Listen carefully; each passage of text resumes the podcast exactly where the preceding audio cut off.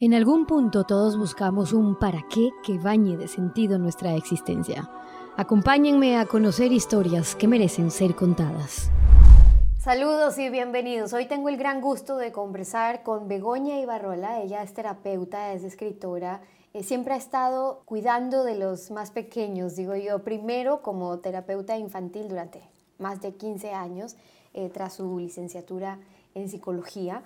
Eh, más tarde escribiendo para ellos también un extenso catálogo de cuentos que vale la pena que los puedan revisar, porque trabaja eh, eh, en valores, en desarrollo de fortalezas, de habilidades, de una manera tan linda, digo yo, porque no nos damos cuenta a través de los cuentos cuánto podemos ganar en nuestros hijos. Y por eso creí que era importante para ustedes que puedan compartir estas experiencias con ella porque tuvo la oportunidad ella de, dedicarle un tiempo al trabajo de las emociones, cuentos que nos van mostrando el camino de las emociones en nuestra vida. Begoña, bienvenida y gracias por estar con nosotros. Gracias a ti, Estefanía. Hablemos un poco de eso, porque escribías tú cuentos desde que eras muy niña, pero sé que después te dedicas ya a ser terapeuta de niños y adolescentes, niños y adolescentes que tenían problemas de conducta, y te das cuenta, entre otras cosas, que a través de los cuentos podías lograr grandes cosas.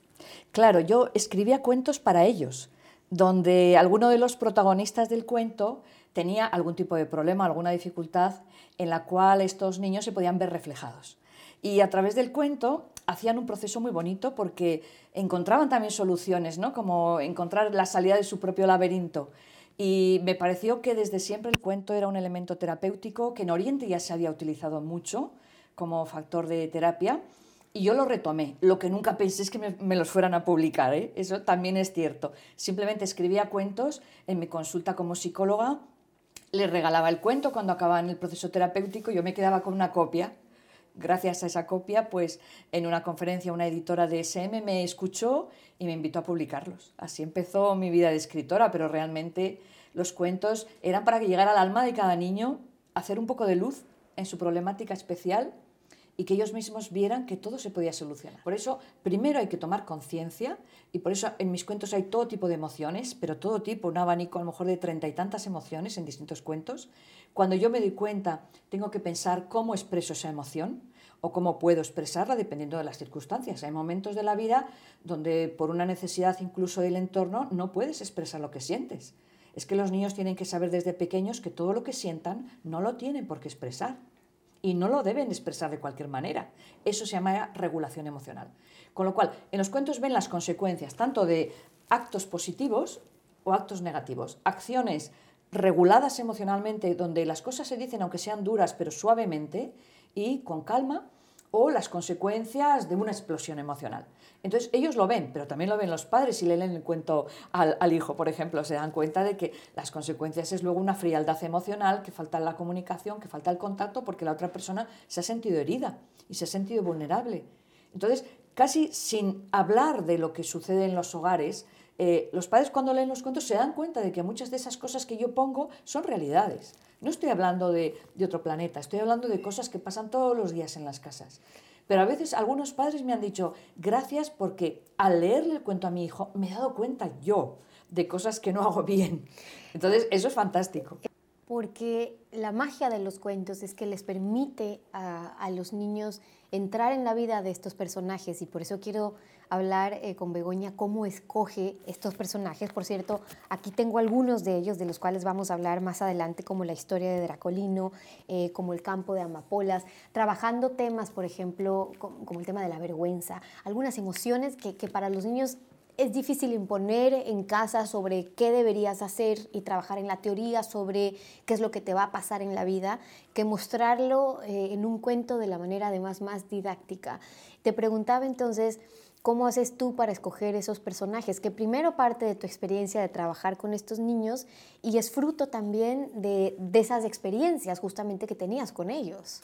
Claro, en definitiva, cuando diseño, por ejemplo, un proyecto para trabajar determinadas emociones, me acuerdo de qué niños con los que yo he trabajado tenían ese tipo de problema, ¿no? Qué niños eran muy tímidos, qué niños no sabían manejar su vergüenza, qué niños, por ejemplo, se sentían muy retraídos cuando tenían que entrar en contacto con, con el conocimiento de nuevos niños o, encontrarse en nuevas situaciones.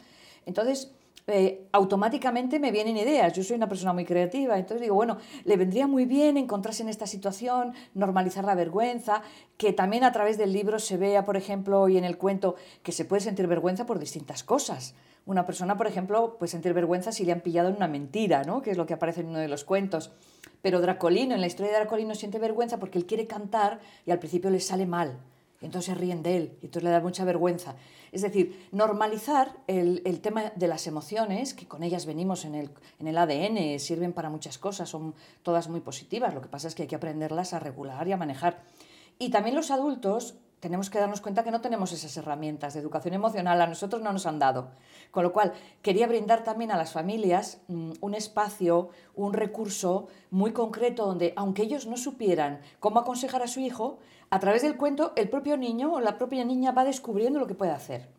Estrategias para manejarla, para superarla, para enfrentarse a sus miedos, para desarrollar su valentía, y a los padres les viene muy bien como herramienta también, ¿no? Por eso es tan importante escoger los cuentos que vamos a leer a nuestros hijos desde tan niños.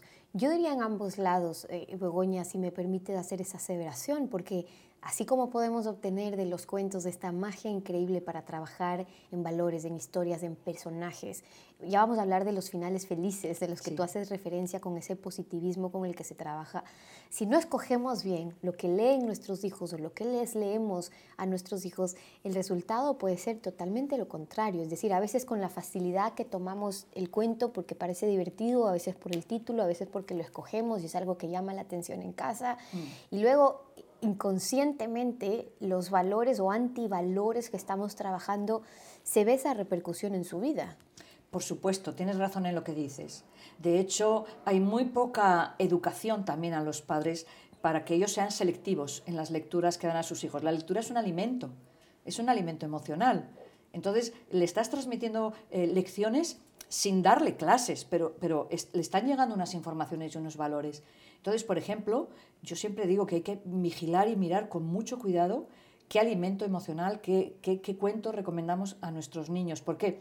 porque ellos se van a impregnar de lo que llegue al cuento. Y si, por ejemplo, como hace poco me he encontrado un cuento eh, japonés, donde cuando un niño tiene miedo porque ha, hecho una infracción, ha ido por una calle que su madre le había dicho que no fuera, eh, el cuento acaba dándole a la madre un bofetón, porque ha desobedecido una orden. Entonces, en vez de aprender a manejar ese miedo y por qué has sentido miedo qué puedes hacer cuando sientes miedo, se quedan solamente en el aspecto externo de corregir una conducta equivocada.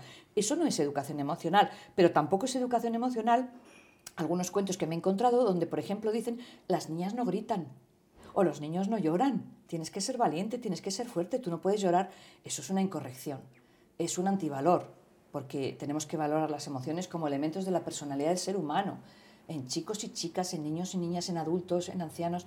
Todos sentimos emociones. Normalizarlo y enseñarles qué hacer con esas emociones es un mecanismo interesante en algunos cuentos, pero otros no cumplen esta función, hay que ser vigilantes. Yo noto en algunos de, tus cuentos, Begoña, y, revisando algunos de, los, de las historias de los personajes, que siempre intentas dejar ese mensaje que le permite al niño eh, desarrollar en esa capacidad de posponer de alguna manera la, gratificación, de valorar el esfuerzo, de que algo no se consigue de la noche a la mañana, pero en historias, ¿no? Entonces, ¿por qué crees tú, porque noto que es una constante en algunas de tus historias, que es tan importante que los niños desde muy pequeños a través de los cuentos entiendan hoy en el mundo en el que estamos viviendo que nada se consigue o muy poco se consigue fácil y rápido y que sepan la gratificación que viene después con la recompensa de la espera.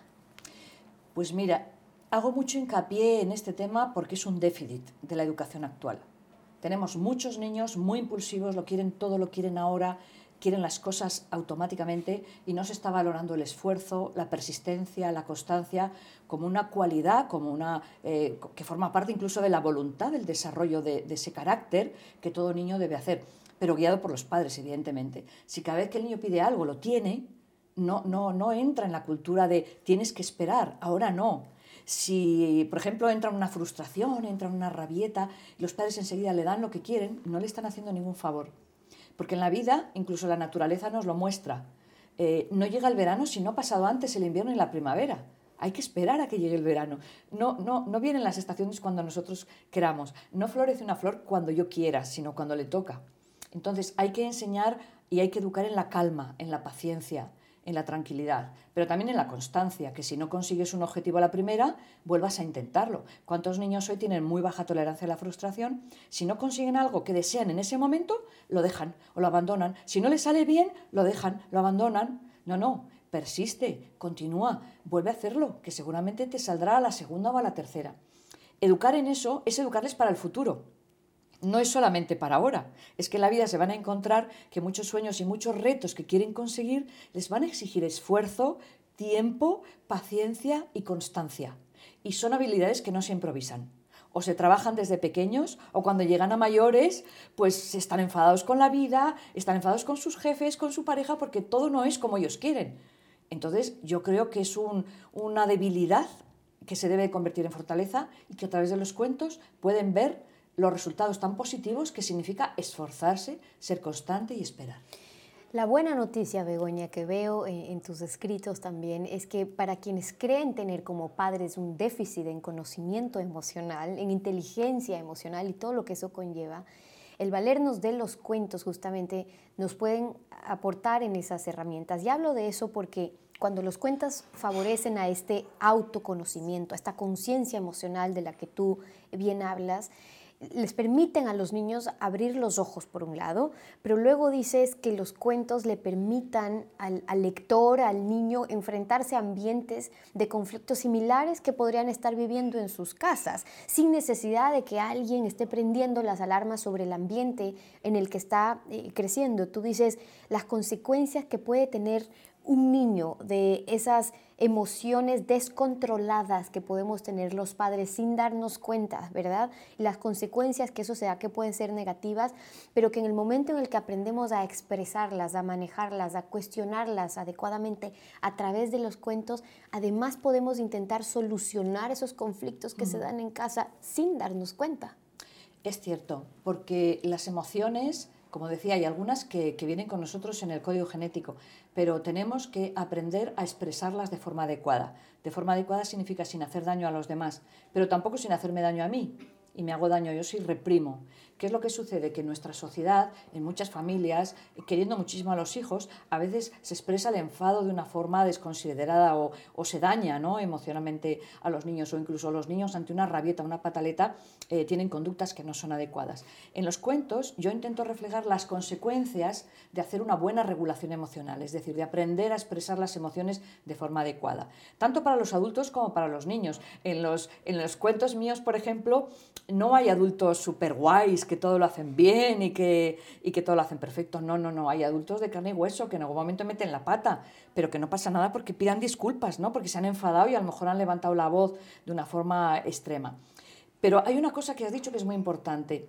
Cuando ellos aprenden a poner nombre a las emociones y aprenden a tener conciencia emocional y a darse cuenta de lo que sienten, tanto los niños como los adultos, cuando hacemos ese ejercicio de conciencia emocional ya estamos más preparados para dar una expresión adecuada de emociones. Porque si yo reconozco que estoy enfadada, entonces ya puedo respirar hondo, mirar para otro lado y decir, a ver, ¿cómo voy a decir esto? Porque desde el enfado me puede salir con mucha ira y puedo hacer daño. Entonces, si yo no soy consciente de lo que siento es cuando mis comportamientos pueden ser inadecuados y hacer daño a mis hijos o hacer daño a mi pareja o hacer daño a las personas con las que convivo. Es que lo, lo, increíble, y por eso quería yo que conozcan ustedes a Begoña, es que no nos damos cuenta cuánto aprendemos. Los adultos, no se digan la tarea de ser padres, pero en los cuentos que en verdad estamos practicando con nuestros hijos. Y en estos cuentos, eh, Begoña, en los que tú trabajas con los niños, vemos también, y entro ahí en un punto de discusión, los finales felices, ¿no? Alguien te dirá, Begoña, pero no todos los finales son felices en la vida. También hay que preparar a los niños para la historia que termina sin un final feliz. Y por otro lado, el trabajar ese final feliz genera en los niños, porque leía tus observaciones a propósito del optimismo, el que el niño sepa que no importa cuán difícil sea ese camino, al final hay luz, al final hay optimismo y agarrar a un niño de ese optimismo le da una fortaleza increíble para crecer. Pero ¿cómo trabajas ese tema de los finales? Pues mira, yo no, siempre mis finales son cerrados ni son felices, aunque la mayoría sí. ¿eh? A veces he dejado finales abiertos. Por ejemplo, ¿Qué le pasa a Mugan? Es un cuento sobre la tristeza. Y es un mono que es adoptado, vive rodeado de muchas personas que le quieren, pero no es feliz. Entonces se reúnen todos los que le rodean y empiezan a decir, pues yo creo que Mugan está triste por tal cosa. Y él dice, no, él dice con la cabeza que no. Y van diciendo así distintas causas por las cuales un niño, en este caso un mono, se puede sentir triste, él va diciendo a todo que no. Y en un momento dado, el abuelo, el que tiene más sabiduría, se lo lleva a dar un paseo y vuelve ya Mugan muy sonriente, porque ya ha descubierto qué es lo que le pasa y le ha dado un buen consejo. Y yo acabo, ¿qué, ¿tú qué crees que le pasaba a Mugan? Ah, yo no, yo no le digo lo que pasaba. Le dejo al lector que decida. Algún niño me ha dicho, Begoña, este cuento está incompleto. Digo, no, es que lo tienes que completar tú. Y entonces, ¿qué hacen? Muchos padres me dicen, cuando yo le digo, bueno, ¿y qué crees que le pasaba? Ellos hacen una transferencia a Mugan de problemas que tienen ellos. Y automáticamente hablan de, pues porque a lo mejor está triste porque no ve a sus papás todos los días un rato grande. Y está haciendo una transferencia de él. Pero es tremendamente valioso porque a los padres les da una información que de otra manera no, no, no la van a sacar. Y otras veces los finales no son lo felices que la sociedad cree que deben ser. Es decir, pues si una persona ha tenido un conflicto, lo va a resolver y tan amigos. No, porque a lo mejor ha habido una falta de confianza que eso deja cicatriz. O a lo mejor ha dejado una huella en la otra persona. Y entonces esa persona le va a costar un tiempo volver a ser tu amiga porque le has defraudado o ha perdido la confianza en ti. Claro que resuelves el conflicto, pero no es algo mágico que decir, ah, no ha pasado nada, y se enmascara la realidad y se le dice al niño, no, si has pegado a tu mejor amigo, le has insultado y tal, no pasa nada, luego le pides perdón y se acabó. No, no. Le pides perdón y se acabó, no. Puedes hablar con él, pero tienes que dejarle un tiempo para que vuelva a recuperar la confianza y se quiera acercar. Y tú hacer una parte y la otra persona tendrá que hacer otra parte. Con lo cual, yo creo que sí que hay que brindar eh, la visión optimista, la visión positiva de que todos los problemas tienen solución, pero no siempre en el momento que tú quieres ni de la forma que tú quieres. Y a lo mejor hay que dejar posar a veces una situación y yo en muchos cuentos digo, y pasó un tiempo y entonces, entonces sí, llega ese final. Y les digo a lo mejor a los, a los, bueno, en algunas preguntas que tengo yo en algunos cuentos, cuentos para sentir, después de cada cuento hay unas preguntas, le digo, ¿tú qué crees que pasó entre ese principio del final y cuando al final se dieron la mano otra vez y dijeron, bueno, pues vamos a seguir trabajando juntos porque somos amigos. Algo tuvo que pasar ahí. ¿Qué crees que pasó? Y ahí el niño dice, pues que le pidió perdón o que le, le hizo un regalo o que habló con él y le explicó que aquel día pues estaba muy enfadado por otra cosa y luego descargó con él o le pidió disculpas o bueno, y entonces el niño tiene que ser creativo y decir, a ver, yo cuando me enfadé con alguien, simplemente pido perdón y adiós muy buenas, no tengo que hacer todo un trabajo y respetar que la otra persona no me perdone al momento, porque a lo mejor se ha sentido muy herida aunque yo no haya querido. Con lo cual, dar una luz al final del túnel sí, pero no siempre acaramelada y, y, maravillosa de ponernos unas gafas rosas. Todos los problemas tienen solución cuando yo quiera y como yo quiera. No. Y eso yo creo que es educativo también. Quiero colgarme de esa, esa frase, ese conocimiento que eh, nos traslada Begoña, porque cuando ella dice la capacidad que tiene un niño cuando nosotros le preguntamos, por ejemplo, ¿cómo crees tú que termina esta historia? ¿O qué crees que pasa en ese final? Aprender a conversar con los niños sobre los cuentos. Y ojo con eso, porque tenemos muchos papás que te pasará, que te dicen, Begoña, es que no sabemos, digo, desde, desde tu área de psicología también, mm. es que mi hijo no habla, no logro entablar una conversación con el niño. Sí, le puedo preguntar qué hizo en clase, cómo está, qué fue su amigo, si se cayó o no se cayó, preguntas básicas, pero llegar a las emociones y a los sentimientos de los niños es tarea más compleja. Y yo encuentro en los cuentos una herramienta tan valiosa que por eso vale la pena compartirla. Porque en eso que tú nos cuentas ahora, Begoña, cuando le llegamos a preguntar a un niño después de una lectura de tus cuentos, ¿Qué pasa con ese final? Y tú dices, ahí está la transferencia. Es decir, lo que él cree que puede pasar, está hablando Begoña de esas emociones, de esos sentimientos que él tenga dentro, sean o no producto de su imaginación. El hecho de que lo diga, por ejemplo, ah, que, que el niño se queda solo, que se siente solo, está evocando algo que pasa con un sentimiento de soledad, quizás en nuestro niño? Es decir, ¿cómo leer esos mensajes después de tus cuentos? Mira, es tremendamente importante que el cuento sea un vehículo de comunicación emocional entre los padres y los hijos porque es, es, el lenguaje del corazón. Yo escribo con el corazón y los cuentos llegan al corazón de los lectores porque salen de mi corazón también. Entonces, cuando un padre, una madre, un abuelo lee un cuento a un niño, están creando un puente. Ese cuento hace de puente. Y el adulto puede acercarse al corazón del niño y ver lo que está pasando ahí. Cosa que si le hace un interrogatorio no va a conseguir. si le dice, a ver, cuéntame cómo te has sentido hoy por la mañana, cómo te has sentido hoy cuando has vuelto. ¿Cómo? No, no, no, no, no funciona así. Sin embargo, ese rato del cuento, donde ese niño a lo mejor puede decir, pues Mugan estaba triste por esto o por lo demás allá, o bueno, Dracolino siente vergüenza, pero a mí lo que me da más vergüenza es tal cosa. Entonces, el adulto tiene que respetar esa comunicación porque es lo más sutil que tiene eh, el ser humano, el mundo de las emociones. Cuando expresamos lo que sentimos nos, hacemos muy vulnerables. Entonces entramos en un entorno donde yo siempre digo a los padres que hay que llamar al corazón del niño, a la puerta, hay que llamar. ¿Me quieres contar? ¿Me quieres decir? quieres que, hablemos de esto, pero con preguntas, porque no se puede avasallar. El cuento, entonces, muchas veces, sin que el adulto se lo proponga, hace que el niño conteste, que el niño, incluso aunque no le pregunten, hable de lo suyo. Ah, pues esto que le ha pasado a, este personaje también me pasó a mí. Ah, sí, ¿cuándo? ¿Y cómo te sentiste? ¿Y qué ocurrió? Hace poco con un tema del bullying me, comentaban, que leyó una mamá el Club de los Valientes a su hijo y es sobre un niño que otro le empuja en el rato de recreo, en el descanso, para quitar el bocadillo y se ríe de él y le maltrata, le tira la mochila al suelo, bueno, lo que son casos de bullying. Y entonces el niño le dice, ah, eso me pasa a mí también. La madre me, me, escribió, se quedó alucinada, ¿qué es lo que te pasa de todo? Todo eso y más. Entonces ahí pudo hablar y con quién y cómo y dónde y ahí. Llevaba un año ese niño, hasta que no le leyeron ese cuento, no se abrió. ¿Por qué? Pues porque no habría llegado su momento para hablar o no se sintió escuchado. O a lo mejor no veía que el adulto se daba cuenta de que venía muy triste del colegio, por ejemplo. Que un adulto observador, pues dice, algo le pasa a mi hijo, viene últimamente un poco tristón, ¿no? De, del colegio. Y ese cuento obró maravillas. Y digo, claro, es que se lo pusiste en bandeja, le pusiste como una situación donde él ya dijo, bueno, esto me pasa a mí. Y eso es muy sanador. Por eso los cuentos bien manejados son terapéuticos, utilizados por una persona que sepa ¿eh? seleccionar esos cuentos. Los cuentos son terapéuticos y vamos a hablar de eso en otra ocasión, Begoña. Por ahora quiero ah, agradecerte y agradecerte también por tus cuentos. Gracias por habernos acompañado. Gracias a ti. Y con ustedes, hasta una próxima.